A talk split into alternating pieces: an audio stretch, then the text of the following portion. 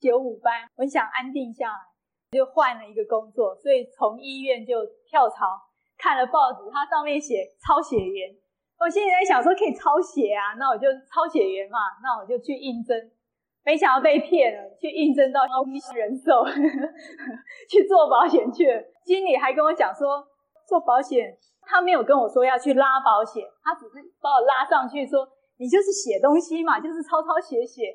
我想说抄抄写写就好吧，那那就算了。七天的训练之后，哦，原来需要拉保险，我我就跟老板吵架，我跟那主任讲了，我说你们这公司真的是骗人的，难怪人家说保险公司真的是黑店哈。你要嘛你就说我我就是要应征那个业务员，然后我们怎么培训，跟那个主任讲讲不通，啊算了，我就离开了，就没想到碰到沈光寿，他是我的引进人。因为我从星光很不服气跳到国华人寿，还是保险公司。当时光寿同奋是整个营业处的处经理，他就看我很驴哦，那时候我才二十三岁，然后他就看看我这个小业务员，他说：“好吧，那我就教你怎么去拉保险。”那时候我们就一个很正式的训练，然后就就去跑保险。那时候有男朋友啊，男朋友说：“你跑保险哈，一定被人家抢去当老婆。”然后他不太让我去跑，我那时候面临感情的挣扎啊、哦。然后光寿他跟我讲，他说：“你看看哦，那时候我没有业绩呀、啊，保险公司很现实，要有业绩。哦，没有业绩呀、啊。然后他就说：你看我们那个信天地教的同分哈，他特别讲信天地教的同分，每个人业绩都很好。然后他就说：那我现在在想说，真的吗？信天地教的话，业绩就会很好吗？”那我不信啊，他把我带去看看好了，我就真的跑到那个天地教那个新店，就那么一栋很小栋。我那时候上去，我觉得啊，好像上当了，又上当了，因为很小街，楼下还不知道在卖什么东西，旁边新娘礼服制，然后一个小小的楼梯上去，我总觉得这个宗教不太像宗教，我有点不敢去。我从七十三年三月份，他们带我去归地，后来我的同事去归了，我还跟那同事讲。我说，那个中苏联名的这二十个字哈，你不要随便相信呐，这搞不好画那个符咒啦。我说你你自己要看清楚啊。我就劝那个同事别傻了，你看我去了，我看那个好像黑店，我就不去了，要不然像那妙天一样被骗了怎么办哈？那同事被我讲一讲，自己也觉得对哈，这天地教从来没听过，真的七十三年没有印象，这天地教真的是默默无闻哈。然后我就跟那同事讲，不信哈。来啦，旁边是文殊宫啊，行天宫在我们台北很有名啊。我说那我们就去那边拜拜，我比较相信这个文殊宫啊。我们去拜拜好了，不要念字真言了。我去拜，才拿了一炷香哦，我就有一个讯息告诉我说：“孩子，你不相信就算了，怎么可以随便乱骂？” 就感觉被骂了，真的真的好像被电哎，咻一个声音。我现在想，对吼。我不信就算了，我干嘛随便乱骂？说这搞不好下了符咒啊，什么什么的。我知道我错了，后来我就跟我那个同事讲，他归了天地教。我跟他说，嗯，我我我跟他认错，那我也跟仙佛认错。我说那那不管了，你信你的，那我不信还是我的啦。然后 就经过这中间两个月的挣扎，到了七十三年的五月，我也很奇怪。我干脆哦，去去信个佛教。人家问你有没有宗教信仰，觉得很大方，佛教耶，那那应该很好。后来我去归了净土宗，然后再来归了天地教。之后我比较，我每天念那个阿弥陀经，每天念念念，然后每天又念天地教的功课，我来比看哪一个比较灵。然后就每天早上做，我大概做了十几天。有一天晚上，我突然梦到观音菩萨，他又敲我的脑袋了，有一尊很小尊白色的小观音。那观音菩萨跟我说：“孩子，不要执着，怎么可以脚踏两条船呢？”他在梦里，我就跟仙佛说：“观音菩萨，我我要跟你啊，你在哪里？”他还没有回答，他就跟我说：“要我要一门深入。”那不管我信什么，他在里头没有规定我说你要信天地教还是要信佛教啦。那我们都知道，那个净土宗皈依三宝，三宝是释迦牟尼佛，还有那个大势至，还有一尊是那个呃观音嘛，哈。还有我就是这样子拜了三宝，当时哦就梦到我拿了一张念字真言的卡片，本来我还骂那个是有符咒的，可是我梦里就拿了一个卡片，我说观音菩萨你有没有在里面？他居然点头，哎，我就我就很兴奋了，观音菩萨你是哪一个字？我的梦里是他手一点，指那个一点跑掉了。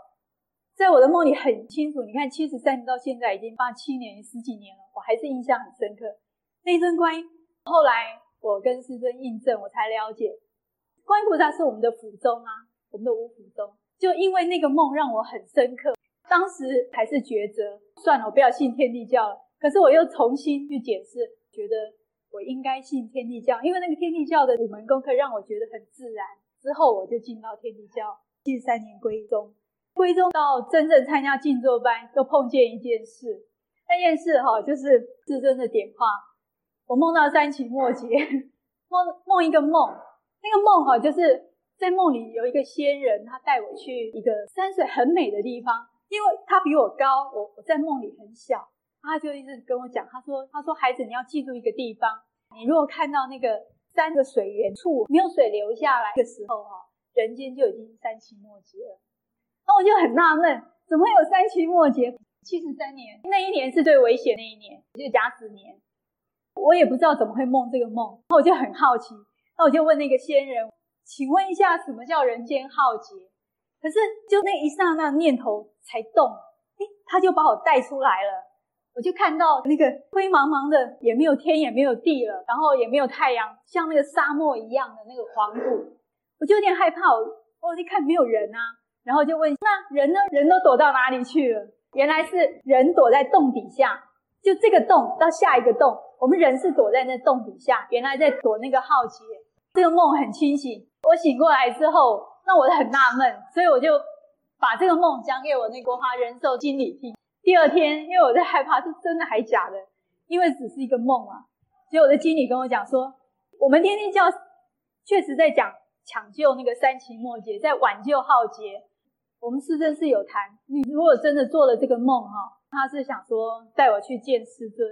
刚好那一天有亲和集会，周敏琪开导师，当时他也是道务中心的执事，我就把我这个梦讲给开导师听，开导师又引荐我去跟师母讲，然后师母听一听，师母说：“你这梦是真的诶，要我再跟师尊讲。”师尊听一听，哎，这个梦很好，他又要我跟那个在亲和集会跟大家报告，就让大家了解有这件事。然后我这个梦反复讲了好几遍，亲和机会讲完了，师尊回过头问我。你叫什么名字啊？我跟师尊说，我跟他说我叫桑美玲，就是很简短。我跟他说我叫桑美玲，师尊很特别，他从坐着马上站起来，回过头来。我想老同辈应该有印象，师尊右耳重听。如果是以我这个声音哦，师尊一般都问什么，他会再问一遍，但是他那天没有。我在想哦，我做保险做了几年哦，我我跟人家说我叫桑美玲，每个人都会问哪一个桑啊？因为这姓很特别。但师尊没写错，他回过来把我这三个字写在黑板上。诶，师尊怎么认识我？因为我跟师尊第一次碰面。林也没写错，一般那个林哈，人家都写成金字旁，师尊就把我写王字旁的林，然后回过台，哇，师尊好厉害，真是高哎！师尊回过来劈头就念：“你该来了，你再不来就来不及了。”我傻在那里，师尊就开始介绍，他就说哈，我那个梦是上面给我的一个显化，没压。然后他是让我真的去认清有三期末节这件事。那时候我们十院的同分好像没有今天人那么多，哎，只有十几个。甲子年那时候很少人。然后师尊就说是上面刻意安排的，他就开始讲了。他说我就是那个四笔四准的那个天人交通的人才。那时候就开始盯着我，你你要好好给我参加这一期的静坐班，说以后我就会把无形的消息接下来，所以才给我的戒指。其实我那时候参加静坐班的动机是我只想有一个道名，那我不会想当乩童，因为那时候我听到什么叫天人交通啊，人家跟我解释了半天，我听了半天，我说那不是就是外面那个乩童吗？那我很怕当乩童，因为当了乩童自己会变得很奇怪，别人把我当异类。我我为了这个事情，这天命的关系哈，挣扎了好久，因为很多同辈会跟我反映说。哇，我好羡慕你哦！你都可以知道，你天人教你，这是你的使命，你的天命。因为他们不知道他的使命、天命是什么。我说你千万不要知道，因为人真的是门里门外，在里面觉得好痛苦，真想出来重新开始；在外面一直拼命想进来。我真正最大的转变是在静坐班，园林跟我合体，师尊点到开天门的时候，我真的觉得天门开了，有一股灵阳正气，好像一条线进来。我的感觉天地教真行，然后我就对天地教有一点反应，可能就是接嘛，就搭上那个线。我们的那个园林跟我们合体的时候，我真的感觉有东西在上面，而且那个灵很活泼，就像我的人蛮活泼一样。真正参加天人交通是七十六年，为什么会拖那么久？师尊说：“哈，我太天真了，太天真接不到天上的讯息，因为我蹦蹦跳跳稳不下来。所以师尊当时给我的那个指令讯息就是：你给我好好念黄告，好好打坐。我七十三年到七十六年中间没别的，就是念告打坐。五门功课有啦，奋斗卡就是每个月到最后一天全部填一填，奋斗卡有交。念告念告，师尊讲会开智慧。结果发现我在七十三年到七十六年，我一边跑保险。”每天晚上一定回到教院去念告打坐。我自从元灵合体之后，我我这样回过头来看，哦，那个时候的显化哈，那种感应好强烈，那种感觉哦，真的是觉得天地教的这种修持的法门真的是宝贝。然后我现在才晓得要好好珍惜。那个方法就是念告打坐，没别的。念告呢，可以让我们心能够稳下来，因为那时候师尊讲说，心不够定哈，要靠念告来化。然后打坐呢，就可以开先天的智慧。七十六年到八十年，天人交通正式受训，闭了好几次关。我的工作就是接圣训。第六期师资高教班是八十六年闭关中间接完了圣训，是陆续又传的，一直传到今年年初整个完稿。因为这一次的圣训好长了，又很多，总共有十几万字。我们天地教的说法，除了这个新教这种以心传心之外，还有它跟灵魂，我们那种灵的那种启发有关系。这身教在第二页他提到哈，比较具体的就是以身作则。仙佛认为说，这以身作则的观念还可以再扩大我们的感官上的一种认知、一种教化，它也是属于身教的一个层次。在第二页的倒数第四行有个例子，他提到说。师尊当年上太白山透夜云龙至圣，讲了一些要师尊要上华山闭关的一些事情哈。我们等于说我们在设身处地在想，如果当年是我们同分本身，我们去跟云龙至圣磕头，然后磕头，云龙至圣跟我们说你要上华山好好闭关，我们会真的像师尊这么丢官弃职，西家带眷上华山吗？然后他提到什么是言教。这种以言化人的一种教化方式，那仙佛他认为说，这种言教的这种影响层面是比较显著。现在由于师尊他已经归正无形之后，已经没有办法以肉身示现心教、身教、言教的教化，但是天然亲和的功效无远弗届哈。同分认可经由研读首任首席使者。注释人间时留下来的文字资料、录音带、还有录影带等等的媒介，或经由观念师尊与未证于无形的首任首席使者，达到亲和无碍的境界。另一方面，那师尊呢也会在无形关注着同分的奋斗情形，必要时会主动以合力能量加持于同分身上，以助其启开智慧，哈，突破障碍，拉近。这个同分跟天的一种距离，所以心教、身教、言教方式与师尊在人间跟师尊位证于无形这种是有点不一样。不一样的差别就是在亲和力。当同分奋斗热等提升了，跟天的距离拉近了，就可以跟在无形的师尊亲和。怎么样去产生亲和力呢？就是同分呢要把握五门基本功课，不断的奉行，这整个天人亲和的过程哈。也正是同奋心性系统、灵异网络、生化系统运行功能最顺畅的时期。人整个人体的一个生物场，它有一一层一层，总共有很多层级。它头上一个好几个圈圈，头下圈圈，然后头上的圈圈又跟我们身体的圈圈又有一个好几个圈圈，然后这好几个圈圈里面又五个圈圈。这些东西都是我们的整个生物能场，是身体的那个看不到的网络。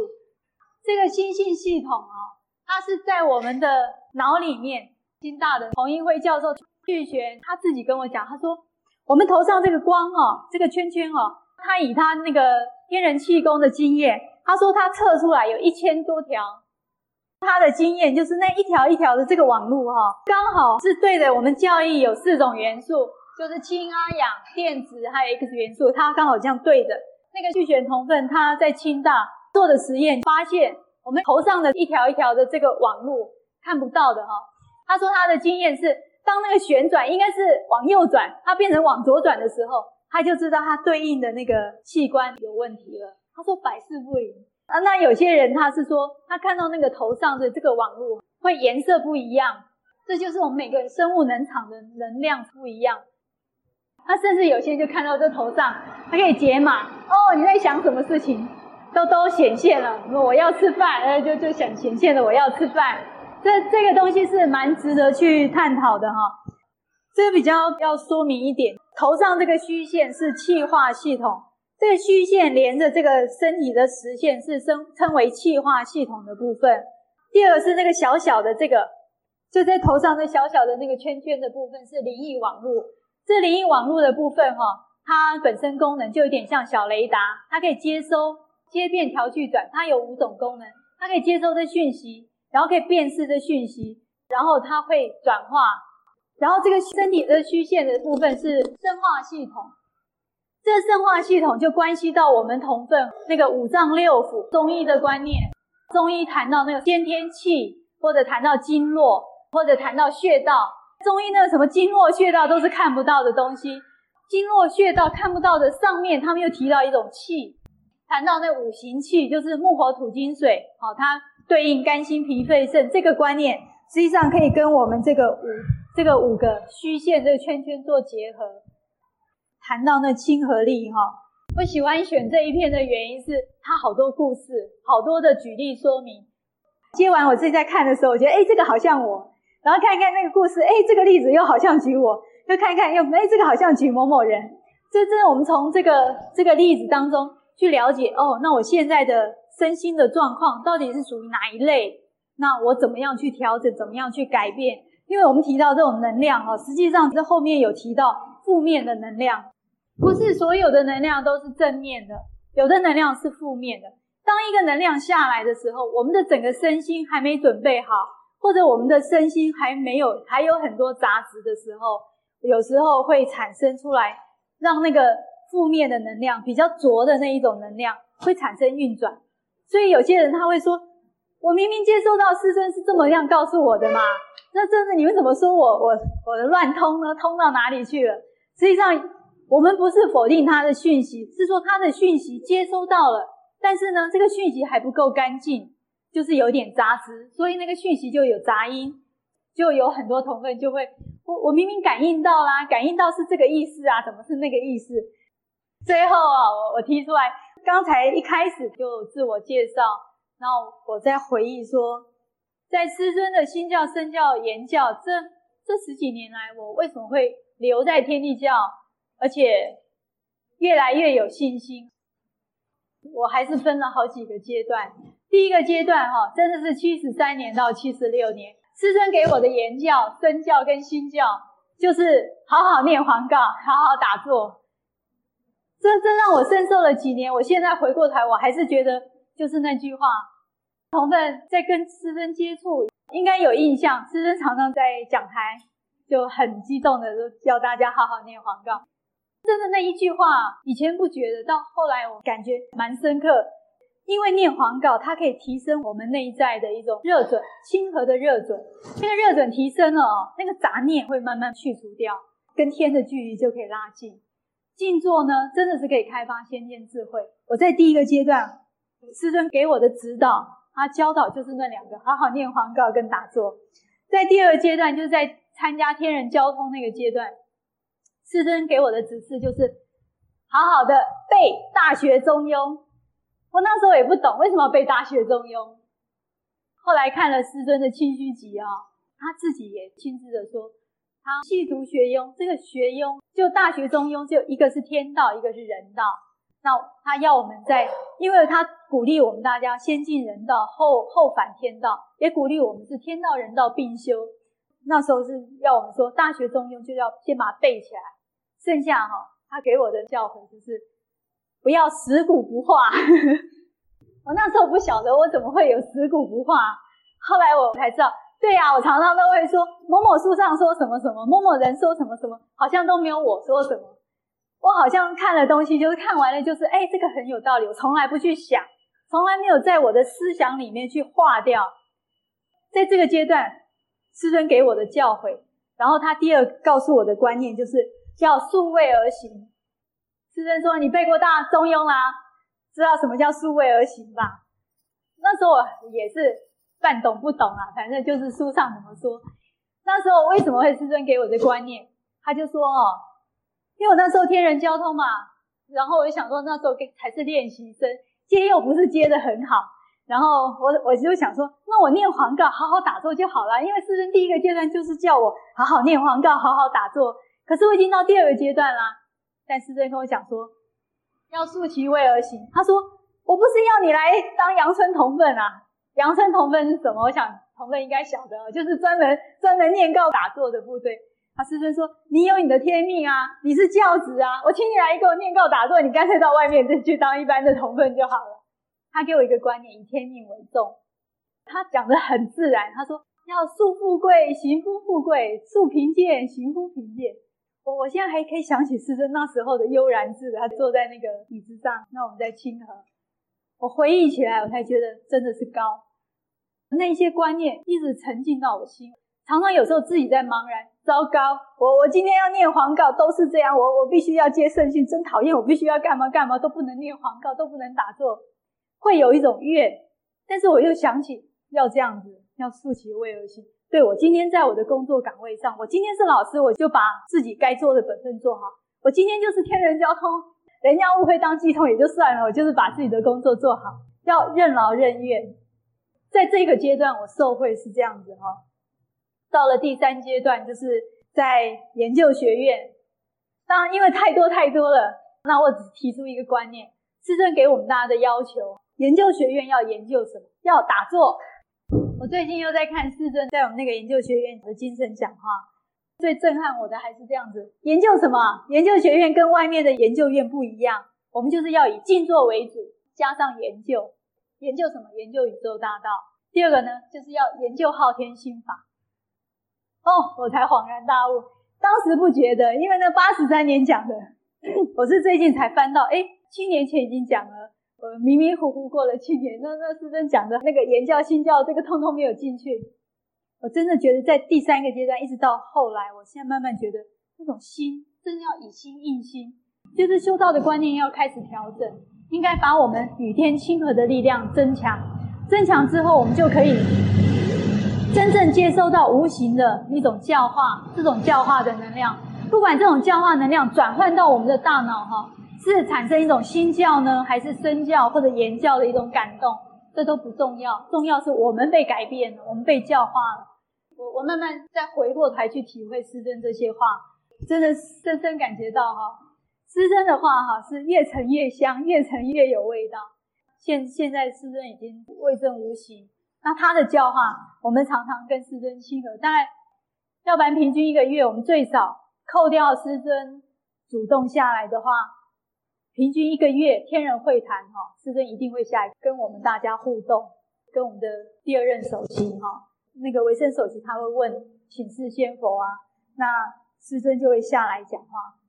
我觉得说真的是名师难求，各位有兴趣的话可以参考《静坐要义》，就是录音带，录音带的第十九卷跟第二十卷，他谈到那个修炼风铃讲得很透彻，那文字稿哈。现在是有同奋在翻，因为文字稿我没有带来。如果大家有兴趣，可以去听那个演讲稿《静坐要义》第十九卷跟第二十卷，中间有一段，他谈到真的是不外五门功课。平常啊，就是用五门功课来培养我们的浩然正气。那这五门功课大家都在做静坐啊，哈，那那还加上四门功课，就是靠这种可以提升我们的与天亲和能量。然后呢，再回过头来。我们真正可以发自内在的跟师尊产生无形的亲和，透过这亲和，我们就可以接受到什么是师尊的真正的心教跟身教言教。那我今天大致上就谈到这里，好，谢谢各位。